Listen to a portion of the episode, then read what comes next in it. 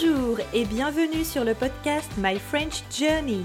Je suis Julie, créatrice de ce podcast et professeure de français. Si vous voulez apprendre le français ou progresser dans cette langue, ce podcast est fait pour vous. Ok, if you couldn't understand what I've just said, it's okay. Send me an email to bonjour at myfrenchjourney.com. You will receive the transcript of the episode. You can do it! Mais tout le monde peut bien sûr recevoir la transcription à l'adresse bonjour myfrenchjourney.com. C'est gratuit.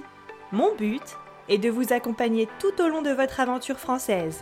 Avec des conversations authentiques, vous allez améliorer votre prononciation, votre grammaire et votre vocabulaire. Vous êtes prêts? Alors, c'est parti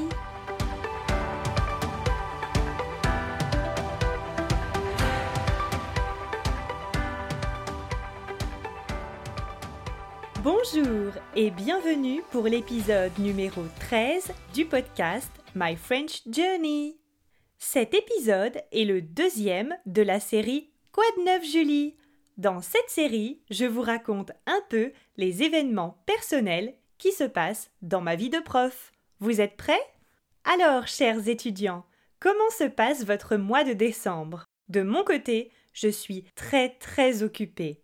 Beaucoup de choses se passent en cette fin d'année, comme beaucoup d'entre vous, je pense. Alors, d'abord, parlons de mon retour en France. J'ai pris le train le 10 décembre pour rentrer en France. Si vous n'avez pas suivi les épisodes précédents, vous ne le saviez peut-être pas, vous n'étiez pas au courant, mais j'ai passé trois mois en Angleterre, dans la ville de Brighton. Si vous voulez en savoir plus, je pourrais enregistrer un épisode à ce sujet. Je prévoyais de rentrer pour les fêtes de Noël, mais j'ai dû rentrer plus tôt, et je suis contente d'être rentrée le 10 décembre. Je ne sais pas si vous avez entendu, mais l'Angleterre a fermé ses frontières pour quelques jours à cause d'une mutation du virus du Covid. Par chance, je pourrai donc passer les fêtes de fin d'année avec ma famille en France. Autre nouvelle, je suis en train de déménager je quitte l'appartement dans lequel je vis depuis deux ans et je pars vivre dans une petite maison. Elle se situe environ à 15 km de mon village actuel. Et un déménagement, ça demande vraiment beaucoup d'énergie. Il faut préparer tous les cartons. Mais ce que je déteste le plus, c'est faire les changements d'adresse. Vous savez, c'est lorsque vous devez prévenir tous les organismes importants comme la sécurité sociale, l'entreprise où vous travaillez, bref, vous devez prévenir tous ces organismes que vous déménagez. C'est le truc que je déteste faire parce que j'ai toujours peur d'oublier quelqu'un et de ne jamais recevoir mon courrier. Décembre signifie aussi le début des examens à l'université. Je suis en deuxième année de master didactique des langues et en décembre, les examens commencent. Quand on est à l'université, on appelle aussi ces examens des partiels. Donc, les partiels sont en train de commencer.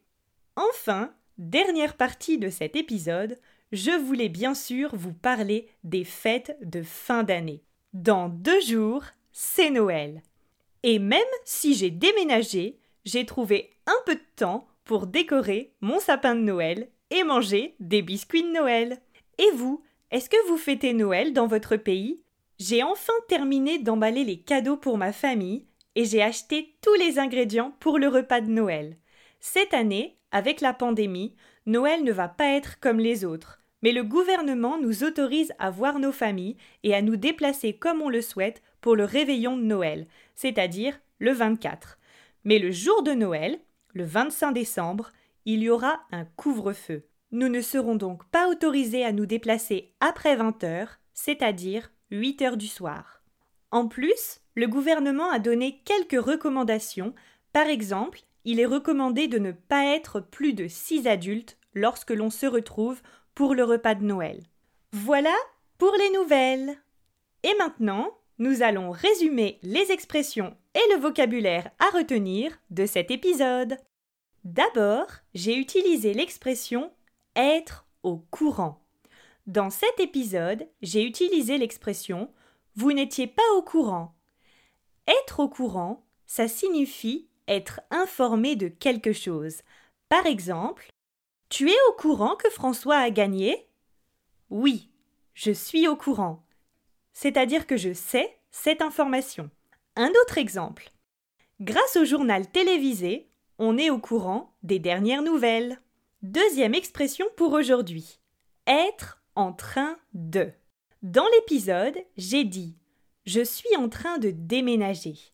Il s'agit ici de ce que l'on appelle en français le présent progressif.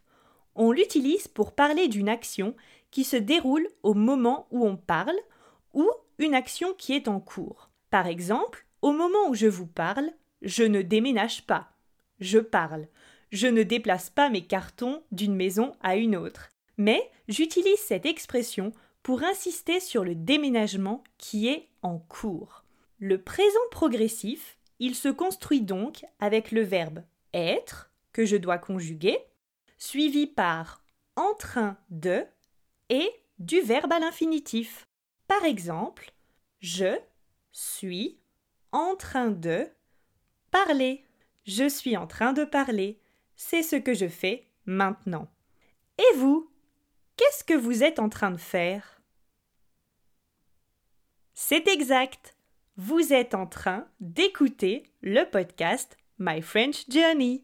Voilà pour le présent progressif. Ensuite, j'ai utilisé le mot partiel au moment où je vous parlais de mon master à l'université. Un partiel, c'est un examen. On utilise surtout ce mot dans le contexte des examens à l'université. L'année universitaire est composée de deux semestres. À la fin de chaque semestre, il y a des partiels, c'est-à-dire des examens. En général, les examens ont lieu au mois de janvier et au mois de juin. Voilà pour le mot partiel. Ok, passons maintenant au quatrième mot pour aujourd'hui, et c'est un verbe. Il s'agit du verbe emballer.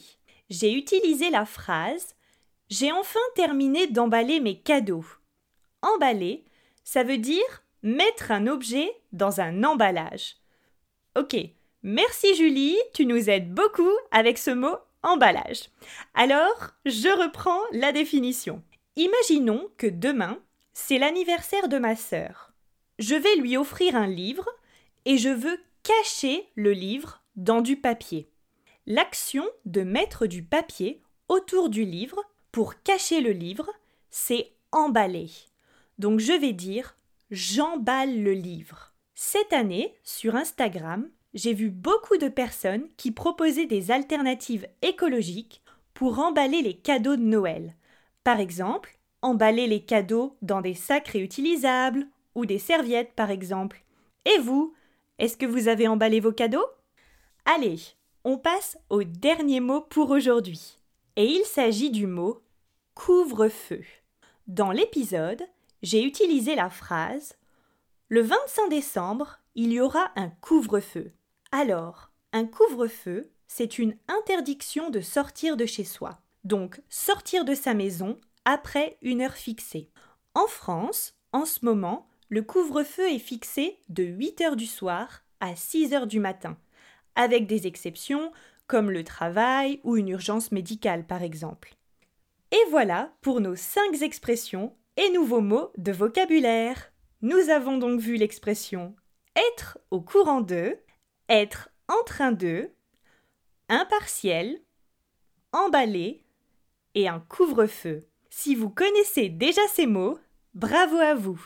Et si ce n'était pas le cas, je vous encourage maintenant à essayer d'utiliser ces nouveaux mots par vous-même. Vous pouvez par exemple écrire 5 phrases en utilisant ces mots. J'espère que cet épisode vous a plu. Je vous souhaite de passer de joyeuses fêtes de Noël et on se retrouve la semaine prochaine pour un de mes épisodes préférés à enregistrer, le retour sur mes objectifs de 2020. Je vous dis donc à la semaine prochaine. À bientôt! Comme toujours, si vous avez des questions, des suggestions, des remarques ou que vous voulez juste me faire un petit coucou, n'hésitez pas à m'envoyer un mail à bonjour@myfrenchjourney.com. Alors, ça s'écrit bonjour b o n j o u r donc c'est le at myfrenchjourney M-Y-F-R-E-N-C-H J-O-U-R-N-E-Y.com. Je me ferai un plaisir de vous répondre. Encore mille merci de m'avoir écouté. Prenez soin de vous. Je vous dis à la semaine prochaine.